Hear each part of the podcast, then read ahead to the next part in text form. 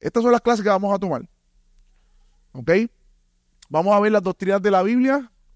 Básicamente lo que vamos a hacer es ver de manera general cada una de las cosas que nosotros creemos y confesamos como iglesia o las doctrinas bíblicas, cómo nosotros las confesamos o cómo nosotros las practicamos. Por ejemplo, la doctrina de la Biblia, vamos a verla hoy, nosotros confesamos la autoridad de las escrituras. ¿Ves? Entonces, ¿cómo eso se va a ver? La autoridad de las escrituras en un contexto de la iglesia local.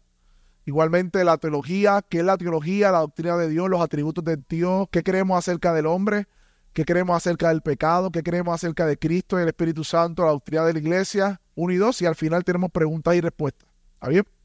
Así que son ocho semanas y, una, semana adicional para preguntas y respuestas solamente. Y tener ese espacio eh, para quizás si algo se quedó en el camino, poder trabajarlo. ¿Ok? Así que hoy comenzamos con doctrina de la Biblia. Doctrina de la Biblia. ¿Por qué empezamos por ahí? O, otros, otros personas le llaman revelación a esto. Porque toda nuestra fe está cimentada y fundamentada en las escrituras. ¿Ok? Por eso comenzamos ahí. No podemos comenzar a hablar, por ejemplo, de la iglesia, de la oración o de la de Cristo, del hombre, porque la realidad es que todo comienza con las escrituras. Si, si esto no está en su lugar, todo lo demás no va a estar en su lugar. ¿Ok? Así que vamos a comenzar hoy con la doctrina de la Biblia. Bien. ¿Cuántos han escuchado este término? Revelación general y revelación específica. ¿Quién la ha escuchado? ¿No? ¿Tres? ¿Cuatro? ¿Cinco? Ok. Seis. Allá, don Carlos.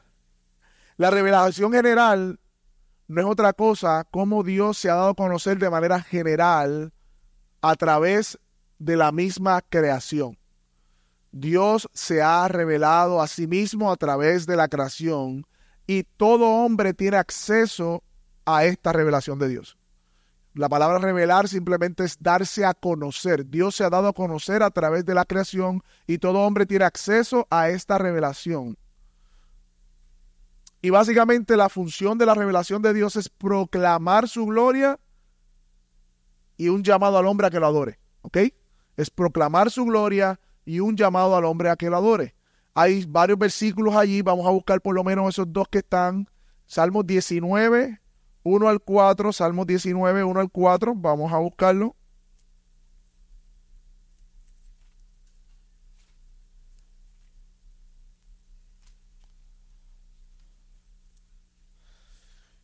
Dice el Salmo 19 del 1 al 4, los cielos proclaman la gloria de Dios. Ahí está. El firmamento anuncia la obra de sus manos. Un día transmite el mensaje a otro y una noche la otra revela su sabiduría. No hay mensaje, no hay palabras, no se oye su voz, pero por toda la tierra salió su voz y hasta los confines del mundo sus palabras. En ellos puso una tienda para el sol. Y continúa por ahí. Es uno de los salmos que habla acerca de la revelación de Dios. Así que, adiós, esto nunca está sonando. Es raro. Ah, el hermano que me dijo que lo llamara para estar en la clase. ¿Ves? A ponerlo en línea. Ahora sí, quédate ahí en línea para que escuches la clase. Bien, así que hay una revelación general. Dios ha revelado su gloria, se ve a través de la tierra, la creación. Y en Romanos 1, 18 al 23, ustedes van a ver que dice Vamos a buscarlo. Romanos 1, 18. Vayan conmigo.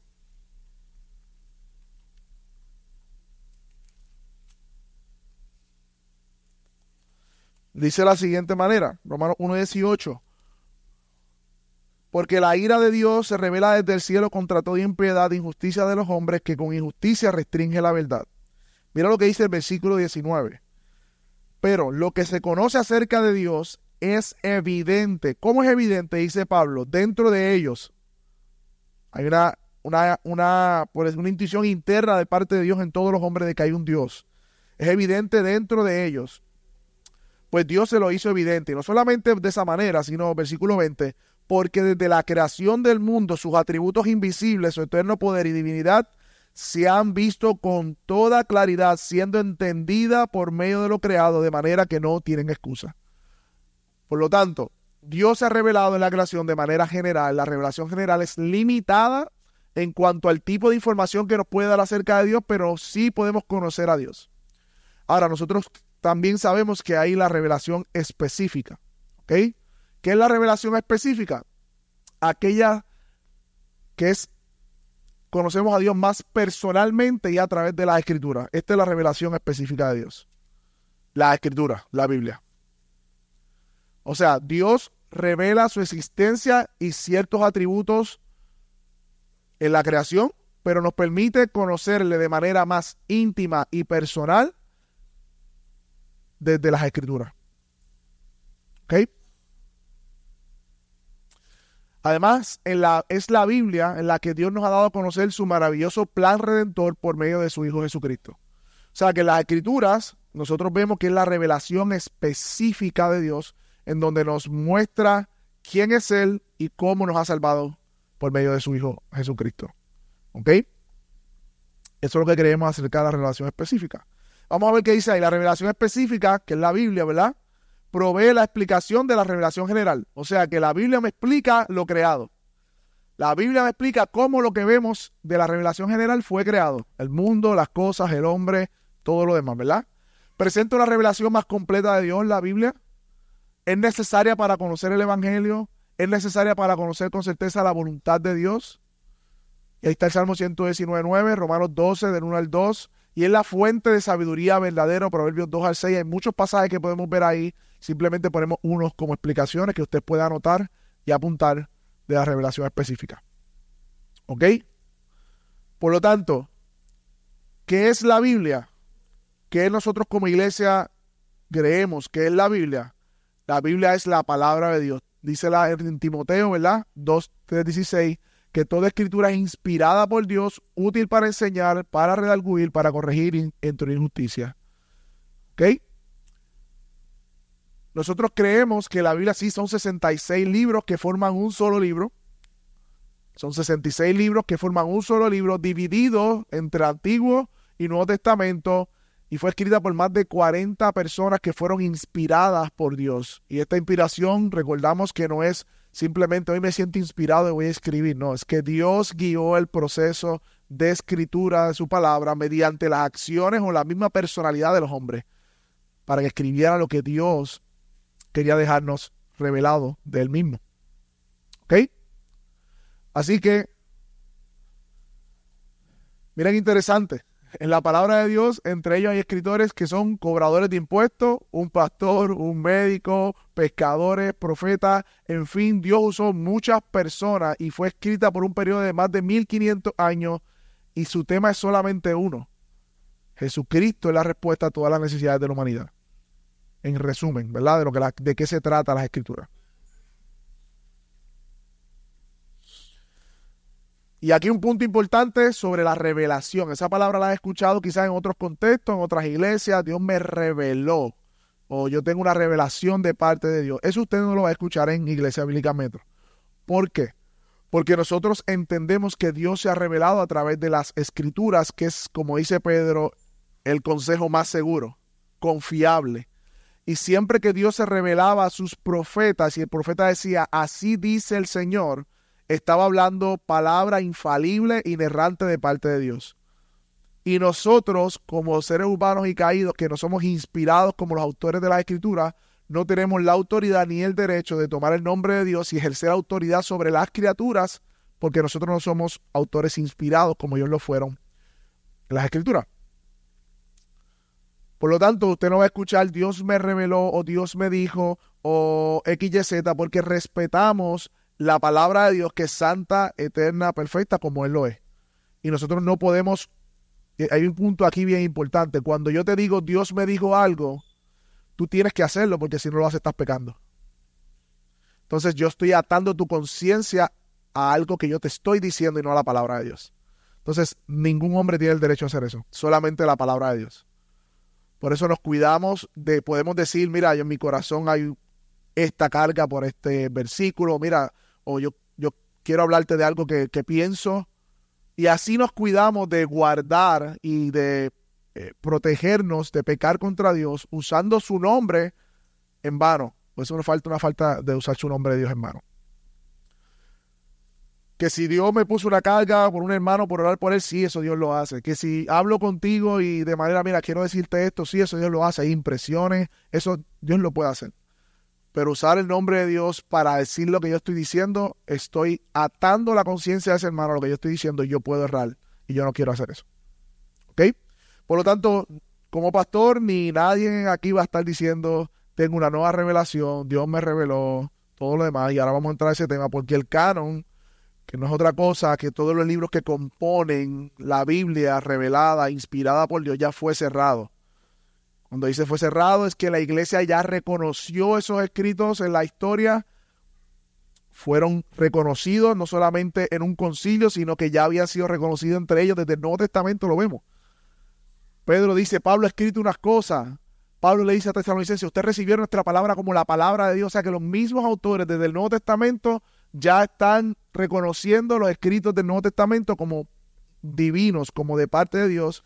Y estos, dice el canon, que es el instrumento, la vara de medir. Cuando nosotros hablamos del canon, hablamos de los 66 libros que llenaron los requisitos de autenticidad y fueron reconocidos por la iglesia primitiva como autoritativos, como revelación infalible de Dios hacia el hombre. ¿Ok? Bien importante eso. ¿Cuáles eran algunos requisitos históricos en primer lugar, el libro tenía que haber sido escrito por un hombre de Dios que fuera confirmado por actos de Dios, que dijera la verdad acerca de Dios, que hubiese venido del poder de Dios y fuera aceptado por la gente de Dios. De manera general. Esos eran básicamente los requisitos que la iglesia eh, históricamente reconoció y aún en el Nuevo Testamento vemos que ellos mismos reconocen unos a otros. ¿Ok? Así que el canon está cerrado, si yo digo Dios está revelándome algo nuevo, yo tengo que abrir la Biblia, abrir un capítulo nuevo, un libro nuevo y decir, mira, esto Dios lo está hablando ahora porque si Dios me lo habló, a mí de manera privada, entonces yo estoy privando a muchas iglesias de la revelación de Dios que solamente yo tengo.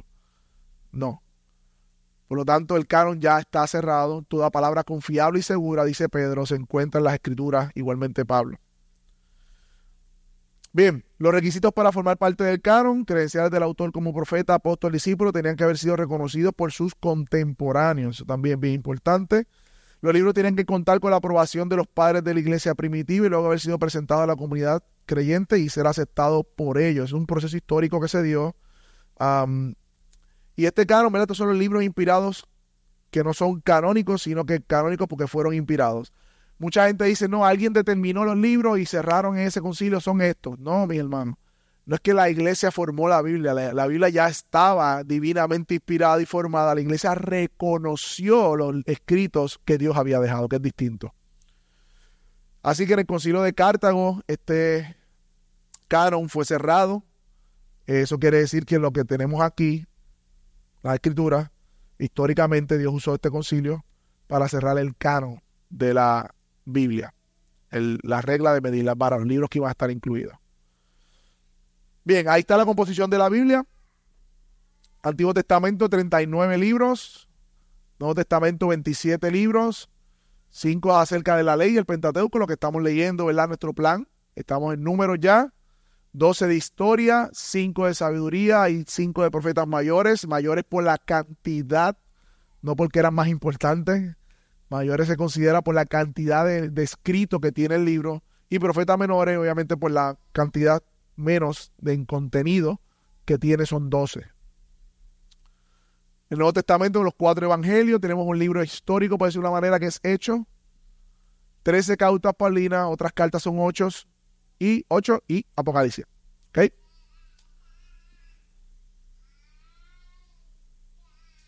A chequear algo rapidito. Bien. No está ahí, pero usted sabe que si usted ve la Biblia católica, tiene unos que se llaman, nosotros le llamamos los libros apócrifos, ellos le llaman los deuterocanónicos. ¿Ok? Ellos tienen Judith, Tobía, Primera de Macadeo, Segunda de Macadeo, Daniel Griego, tienen otros libros. Y eso ha sido un debate histórico de por qué nosotros como iglesia protestante no los tenemos incluidos. Pero si por si acaso, para que no se lo cuenten, si algún, alguien le dice, no, es que los protestantes los sacaron y ya estaban, Históricamente hubo algunos padres como Jerónimo que sí reconocieron los deuterocanónicos, pero no era un reconocimiento general de toda la comunidad de la iglesia. Y hubo debate sobre eso. Una razón por la cual no incluimos los deuterocanónicos es porque no cumplen con estas eh, credenciales para ser parte del canon. Estos libros que tienen los iglesias, la Biblia católica, primero que contienen muchos errores que se contradicen entre ellos mismos. Dos, ellos mismos, los mismos autores dicen, estoy escribiendo esto como, como un pensamiento mío en eclesiástico al final. Sale el mismo autor diciendo que no es divinamente inspirado, sino que él mismo lo escribió, como que una reflexión de, lo, de la sabiduría de Dios. O sea, no hay ningún así dice el Señor, no hay ningún Dios reveló como a los profetas, nada de eso. De hecho, ellos reconocen dentro de Macabeos que no habían profetas en ese tiempo. Por lo tanto, no habían palabra de Dios en ese tiempo que estaba pasando históricamente 400 años antes de la llegada de Cristo, que sabemos que estaban preparándose las condiciones para venir Cristo. Y dice que un silencio de parte de Dios. No nos gusta decir silencio porque Dios siempre está hablando y obrando, pero sí en el sentido de que no había profeta o palabra inspirada por Dios para el pueblo durante ese periodo. De hecho, es bien similar si ustedes ven cuando que pasa en Egipto, eh, pasan 430 años y luego viene Moisés, ¿verdad? Liberar al pueblo. De la misma manera, antes de Cristo vienen 400 años de silencio y viene Cristo como ese, ¿verdad? Eh, redentor del pueblo. En una condición básicamente de esclavitud porque los judíos estaban bajo el yugo romano. Así que, en general eso, hay mucha más información, no voy a entrar en más detalles sobre eso, pero si por si acaso, ¿verdad? Tienen eso, esas dudas sobre los libros, nosotros decimos los apócrifos, ellos deuterocanónicos, es por esa razón que no está incluido en la Biblia protestante y otras razones más, ¿verdad? Bien. La Biblia es autoritativa, o sea, es la autoridad final y ella tiene la última palabra. Vamos a buscar esos versículos que están ahí. Vayan conmigo. Mateo 24, 35. Nosotros creemos que la Biblia tiene la última palabra, no nuestras opiniones, no lo que nos gusta, no lo que me enseñaron, lo que aprendí, no la tradición, sino que las escrituras 24, 35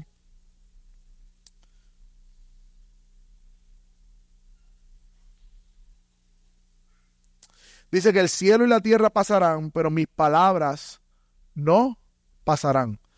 El cielo y la tierra pasarán, pero mis palabras no, no pasarán. Marcos 14, 49, vayan conmigo. Marcos 14, versículo 49. Dice, cuando estaba de día, cada día estaba con ustedes en el templo enseñando y no me prendieron, pero esto ha sucedido para que se cumplan las escrituras, para que se cumplan las escrituras.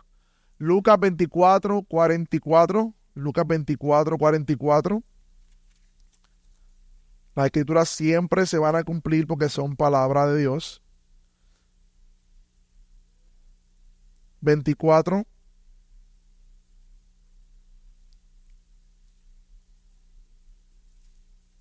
Y de nuevo mira ahí el cumplimiento. Luego que Jesús aparece resucitado, dice Jesús, después todo Jesús les dijo, esto es lo que yo les decía cuando todavía estaba con ustedes, que era necesario que se cumpliera todo lo que sobre mí está escrito en la ley de Moisés, en los profetas y los salmos. O sea, Jesús cita el Antiguo Testamento y así era como los judíos lo dividían, Moisés, los profetas y los salmos, y él decía que esto es necesario que se cumpliera en él. Entre otros pasajes, no están todos ahí. Pero lo que queremos decir es, mi hermano, que la Biblia, Jesús mismo la reconoce como autoritativa y como que se va a cumplir. Y para nosotros como iglesia eso es bien importante. Nuestra regla de fe es la escritura. Inspirada, ¿qué quiere decir inspirada? Respirada viene del, del, del verbo soplar o exhalada, que sale de Dios. Nosotros creemos que la escritura es autoritativa porque sale de Dios. Y el texto clásico, ¿verdad? Segunda Timoteo 3:16, Segunda de Pedro 1:21, ¿quién la puede leer? Segunda de Pedro 1:21. ¿Lo tiene, Pablo? Léelo. Y porque nunca la membresía fue traída por voluntad carnal. Ajá. Hablaron siendo inspirados por el muy bien, ninguna fue traída por... hay, una versión que dice como voluntad propia. Ningún profeta dijo, "Ay, voy a escribir esto. No, no, no. Los que, profetas que están ahí fueron inspirados por Dios. No era de revelación privada o voluntad propia la palabra escrita. Por eso es inspirada, que viene de Dios mismo. Dios la sopló. Inerrante, hemos hablado de esto los miércoles, que no contiene error. Y ahí no estamos hablando, mi hermano, quizás de errores de escritura, porque sabemos que a través de la crítica textual hemos visto que los, los escribas cuando escribían eh, podían fallar en un, en un, copiaban el manuscrito, podían fallar en una oración, en una palabra, pero todos estos estudios se hacen y lo que quiere decir que no contiene error y que es infalible es que todo lo que dice Dios en su palabra es verdad y cumple su propósito. Lo que asevera es lo que, lo que es cierto. Y esto es importante en este tiempo porque hay muchas voces que se están levantando en contra de este principio y están redefiniendo lo que ya Dios ha definido. Por lo tanto, nosotros somos una iglesia que creemos en la inerrancia, la infalibilidad y mira lo otro, la suficiencia. No necesitamos otra revelación y yo añadiría ahí, no necesitamos otra corriente de pensamiento o filosofía aparte de la escritura. ¿Por qué? Porque hay personas que dicen, sí, la Biblia es inspirada por Dios. Hay personas que dicen, sí, la Biblia no tiene error, pero también necesitamos lo que nos dice la psicología. Pero también necesitamos lo que dice X corriente de pensamiento. No, nosotros no necesitamos nada de eso para vivir una vida de piedad. Dice que todo lo que necesitamos para vivir la vida de piedad se encuentra en la Escritura. Es suficiente en ese sentido. Lo que pasa es que nosotros no la hemos estudiado suficiente y por eso creemos que es insuficiente. Ese es el problema. Que como iglesia no la hemos estudiado y aprendido y valorado de manera suficiente y por eso no la vemos suficiente. No es porque ya no sea. ¿Ok? Así que nosotros creemos que Dios ha hablado y su palabra escrita es la Biblia y podemos conocer a Dios y escuchar su voz hoy leyendo las páginas de su libro. Eso es una cita de Joel Vicky. ¿Ok? Wayne Gruden dice que puesto que la Biblia afirma que es la misma palabra de Dios, debemos procurar entenderla porque al hacerlo estamos entendiendo a Dios mismo.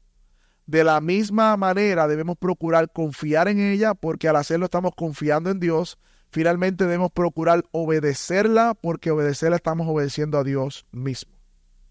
¿Ok? De hecho, miren, miren lo que dice el mandato a discipular de la iglesia, enseñándoles a guardar todo lo que les he mandado y recuerden que yo estoy ustedes todos los días de fin del mundo. ¿Qué le vamos a enseñar a la, a la, próxima generación, a los, a los hombres que vienen a los pies de Dios? Lo que nos ha enseñado en la Escritura. ¿Ok? Así que nosotros como iglesia, y esto es bien importante, ¿verdad? Aquellos que están en proceso de membresía, vamos a enraizar toda práctica en la escritura. Y aunque en las escrituras hay ciertas áreas, pues, no en las escrituras, pero en nosotros hay error, por decirlo de una manera, y no está todas las circunstancias y situaciones explícitas explicadas en las escrituras, nosotros vamos a la escritura para ver los principios bíblicos y entonces tomar decisiones sobre eso. ¿Ok? Eso tiene implicaciones en la forma en que hacemos iglesia, eso tiene implicaciones en la forma en que organizamos el culto, eso tiene implicaciones en, no sé qué. Tiene implicaciones en muchas cosas. Implicaciones en muchas cosas. Y vamos a ir a algunas de ellas. Usted ha escuchado esta palabra, ¿verdad? Doctrina. ¿Y qué dicen? Uy, la doctrina es mala. ¿Han escuchado eso? No, no, yo soy una persona espiritual. La doctrina es para, para gente que le gusta el conocimiento y la, doctrina es mala, no es espiritual. Pero mira, realmente la doctrina es una forma particular, es un conjunto de ideas que se enseñan en la Biblia. Es como, como ponemos unas enseñanzas de la Biblia de una manera concreta. Eso es una doctrina. ¿Ok? Y primera de Pedro 3.5 dice, retenedor de la palabra fiel, tal como ha sido enseñada, para que también pueda exhortar con sana enseñanza y convencer a los que se contradicen. O sea, nosotros debemos ser retenedores de la palabra fiel para poder exhortar con sana enseñanza. Y para eso tenemos que conocerla y para poder enseñarla tenemos que organizarla. Y a eso le llamamos doctrina. A eso le llamamos una doctrina. Una enseñanza de la escritura. Si usted cree que Jesús es el Hijo de Dios, es una doctrina. Si usted cree que Él resucitó entre los muertos, Él es una doctrina. Así que eh, no creemos esta falsa dicotomía de que la doctrina es mala y el espíritu es bueno. Y, no, no, porque es que la doctrina no es una enseñanza acerca de la escritura. Y Dios nos ha dejado su palabra, sus enseñanzas, las doctrinas en las escrituras. Pero el problema es que ha habido mala doctrina. Y muchos de ustedes vienen de contexto de muchas iglesias, al igual que muchos de nosotros, de falsas enseñanzas, falsos maestros, una falta de líderes íntegros, falsas iglesias o enfermas, un cristianismo desacreditado. Eso es lo que ha pasado. Y como eso ha pasado, venimos con una falta de confianza en la escritura, pero no en la escritura, en los hombres que manejan de manera infiel las escrituras. Entonces, no sé quién puso el aire más caliente, pero empezando a calor. ah, pues no sé, está caliente. Así que el problema de la falsa doctrina es eso que estamos viendo ahí. Es eso que estamos viendo ahí. Y ustedes que están en membresía ya, en ya que pasaron el proceso de membresía, están tomando estas clases, y aquellos que están entrando eh, al proceso de membresía, nuestro compromiso con, la, con esta iglesia y con ustedes es mantenernos en la sana doctrina, y, usualmente esa palabra está trillada. Es que eh, los rabajucos dicen que es la sana doctrina. Entonces, cuando estamos hablando de sana doctrina, estamos hablando de ser una iglesia saludable que lea e interprete las escrituras de manera saludable, utilizando la hermenéutica correcta, teniéndola como autoridad final, con liderazgo saludable. Todo eso es lo que estamos hablando, sana doctrina o iglesia saludable. Y va a encontrar que muchas de las cosas en este proceso no son como vienen de otros contextos que ustedes vienen. Pero estamos en un proceso de acomodarnos ¿no? a la sana doctrina. Igualmente, cada uno de ustedes tiene una, una responsabilidad. Vamos a ponerlo por aquí. Tiene una responsabilidad y es estudiar las escrituras también, como los verianos. Porque Iglesia Bíblica tampoco está libre de error. Por eso nosotros también estudiamos la escritura de manera individual, hacemos las preguntas de manera correcta. ¿Ok? Bien, cada problema de la iglesia está directamente o indirectamente relacionado a una mala doctrina, dice el pastor Miguel Núñez. yo concuerdo con eso. Yo concuerdo con eso. ¿Cómo conocer la sana doctrina? No hay otra manera. Relacionándonos con la Biblia. ¿Cómo conocer la sana doctrina? Relacionándonos con la Biblia. Y como dije ahorita, siendo verianos. Verianos, recuerden que son aquellos hombres que Pablo fue luego de Tesalonicense y encontró que ellos estaban revisando las escrituras para confirmar que lo que Pablo estaba diciendo era lo que las escrituras decían. Y muchas veces hemos venido a la iglesia a apagar el switch, a recibir y no a mirar las escrituras.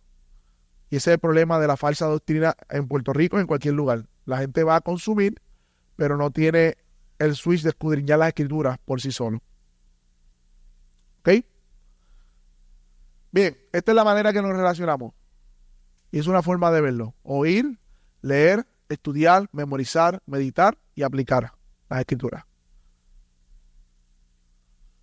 Si usted va, está interesado en la membresía Iglesia Bíblica Metro, parte de sus responsabilidades como miembro, además de venir los domingos, es oír la palabra, es que usted lea la palabra, estudie la palabra, memorice la palabra, medite la palabra y aplique la palabra.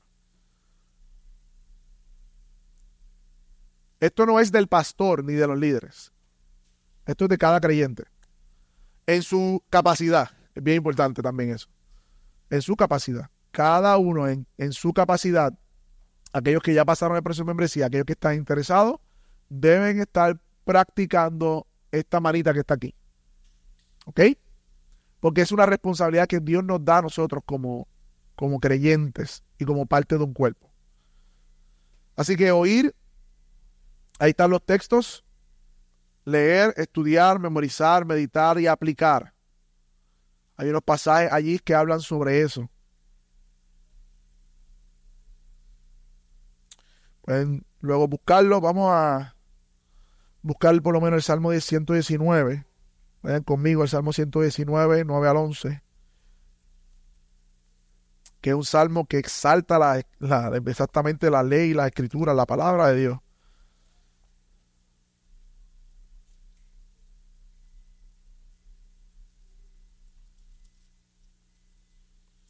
Dice el Salmo 119 del 9 al 11. ¿Cómo puede guardar, cómo puede el joven guardar su puro su camino, guardando tu palabra?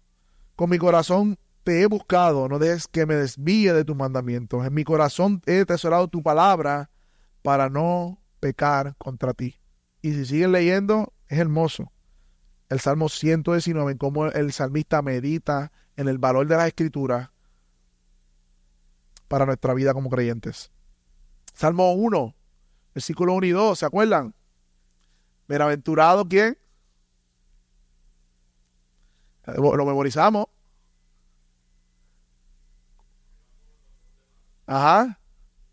Ni se detuvo, ni se detuvo, ni se ha sentado, sino que qué? La ley del Señor está su delicia y medita. Muy bien. Yo sé que tengo la versión cruzada, lo siento, pero hace todavía difícil. Pero nada, ahí tienen algunos textos de cómo relacionarnos con la Biblia y es importante que cada miembro o no miembro de Iglesia Bíblica Metro que está aspirando a membresía tenga esta relación con las escrituras. ¿Ok? Bien.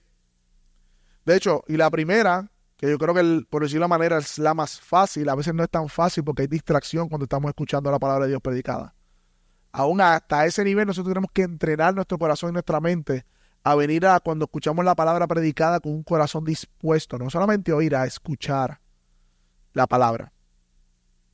Así que esto requiere un ejercicio individual de cada uno de nosotros. Dice la, palabra, dice la palabra en Timoteo, 2 Timoteo 2.15, procura con diligencia presentarte a Dios aprobado como obrero que no tiene avergonzarse, que maneja con precisión la palabra de verdad.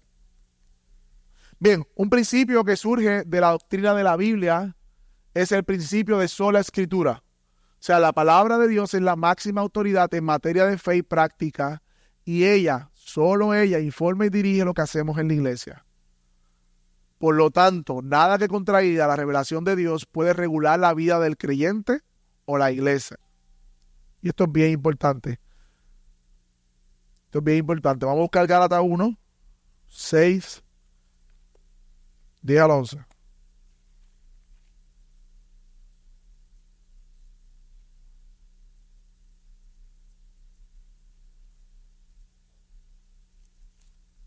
Gálatas 1. Pablo escucha de esta iglesia. Es una carta con un tono tan bonito como otras. Y Pablo escribe en el versículo 6, molesto por decirlo de una manera, me maravillo de que tan pronto ustedes hayan abandonado a aquel que los llamó por gracia de Cristo para seguir un evangelio diferente. En realidad no es que hay otro evangelio, sino que hay alguno que los perturba y a ustedes quieren pervertir el evangelio de Cristo. Pero si a uno de nosotros o a un ángel del cielo les anunciara otro evangelio contrario al que se ha anunciado, sea que anatema, maldito de Dios. Como hemos dicho antes, también repito ahora, si alguien les anuncia un evangelio contrario al que recibieron, sea anatema. Esta es la firmeza de permanecer en lo que Dios nos ha revelado en su palabra. No podemos añadir, cambiar ningún principio bíblico de la escritura de cómo hacer las cosas en la iglesia, como iglesia. Ahora bien, esto tiene una implicación, que es el principio regulador, es un principio que viene también de la reforma protestante. ¿Qué dice ese principio? Que la iglesia practique el servicio en lo que la Biblia ordena expresamente que debemos hacer. Nadie está autorizado a inventar nuevas formas de adorar o prácticas no ordenadas por la Escritura. Aquí en la iglesia, nosotros hacemos lo que la Biblia enseña, que es lo que se hace en la iglesia. ¿Qué hacía la iglesia primitiva? ¿Qué hacía en Hechos? Ellos se reunían para orar, se reunían para leer la escritura, se reunían para las enseñanzas de los apóstoles, la exhortación, la predicación, se reunían para la Santa Cena, se reunían o había bautismo, era el liderazgo de hombres, ancianos y diáconos. Miren, miren esto, no solamente la liturgia, la alabanza, la comunión, bautismo, ahí no hay, especialmente la, la liturgia, que venimos de otro contexto, ahí no hay eh, danzas proféticas, cuernos sonando, todo este tipo de cosas que la iglesia añade a la adoración porque entiende que sinceramente le está dando una adoración a Dios que no ha ordenado el Señor. Tenemos que tener cuidado con todo eso. Nosotros tenemos que mantenerlo en lo que Dios nos ha revelado. Bien importante, Dios nos revela el qué, pero no el cómo. Ahí tenemos un poco de variedad. Hay personas que dicen, no, la, la, la vida no hay batería, pues no podemos tocar batería. Ahí tenemos más libertad, pero el qué es bien importante. Y de hecho, aún el cómo debe reflejar lo que las escrituras dicen, que adoramos un Dios sublime en gozo reverente y que hay gozo en el pueblo de Dios. ¿Cómo reflejamos un gozo reverente? ¿Cómo recuerden esto, hay, hay cosas que no están blanco y negro en las escrituras, pero que hay principios que nos guían. Entonces, aún la adoración que nosotros tenemos como, como iglesia, los nuestra reunión, tiene el propósito de reflejar el carácter de Dios. Ah, yo puedo adorar a Dios con un merengue. El merengue es apropiado para un servicio al Señor. Es apropiado a un Dios sublime, santo. Lleva a las personas a meditar en la santidad de Dios y nuestro pecado. Podemos apagar la luz y prender aquí, poner humo y todo lo demás. Todo ese tipo de cosas son cosas que son irreflexivas al carácter de Dios y que no se fundamentan en la escritura. Por lo tanto, el principio regulador nos dice el qué y también nos informa el cómo debemos hacer las cosas. Liderazgo, ancianos y diáconos.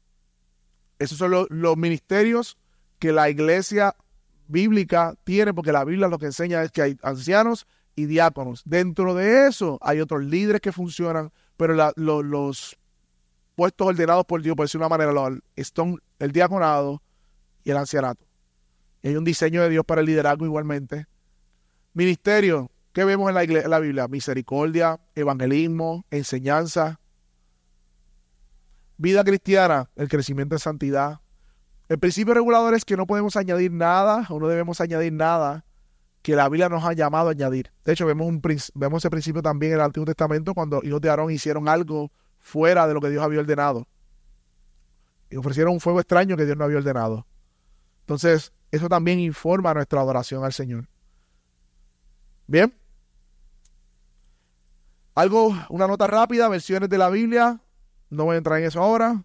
Creemos en la Declaración de Chicago sobre inerrancia, búsquela. Eh, eh, nosotros creemos y afirmamos esa declaración, es bien importante. ¿Ok? Y la meta no es que dominemos las escrituras, sino que las escrituras nos dominen a nosotros. Preguntas por los últimos tres minutos que tengan acerca de eso, de lo que hablamos hoy acerca de la revelación, la Biblia y cómo nosotros como iglesia confesamos eso.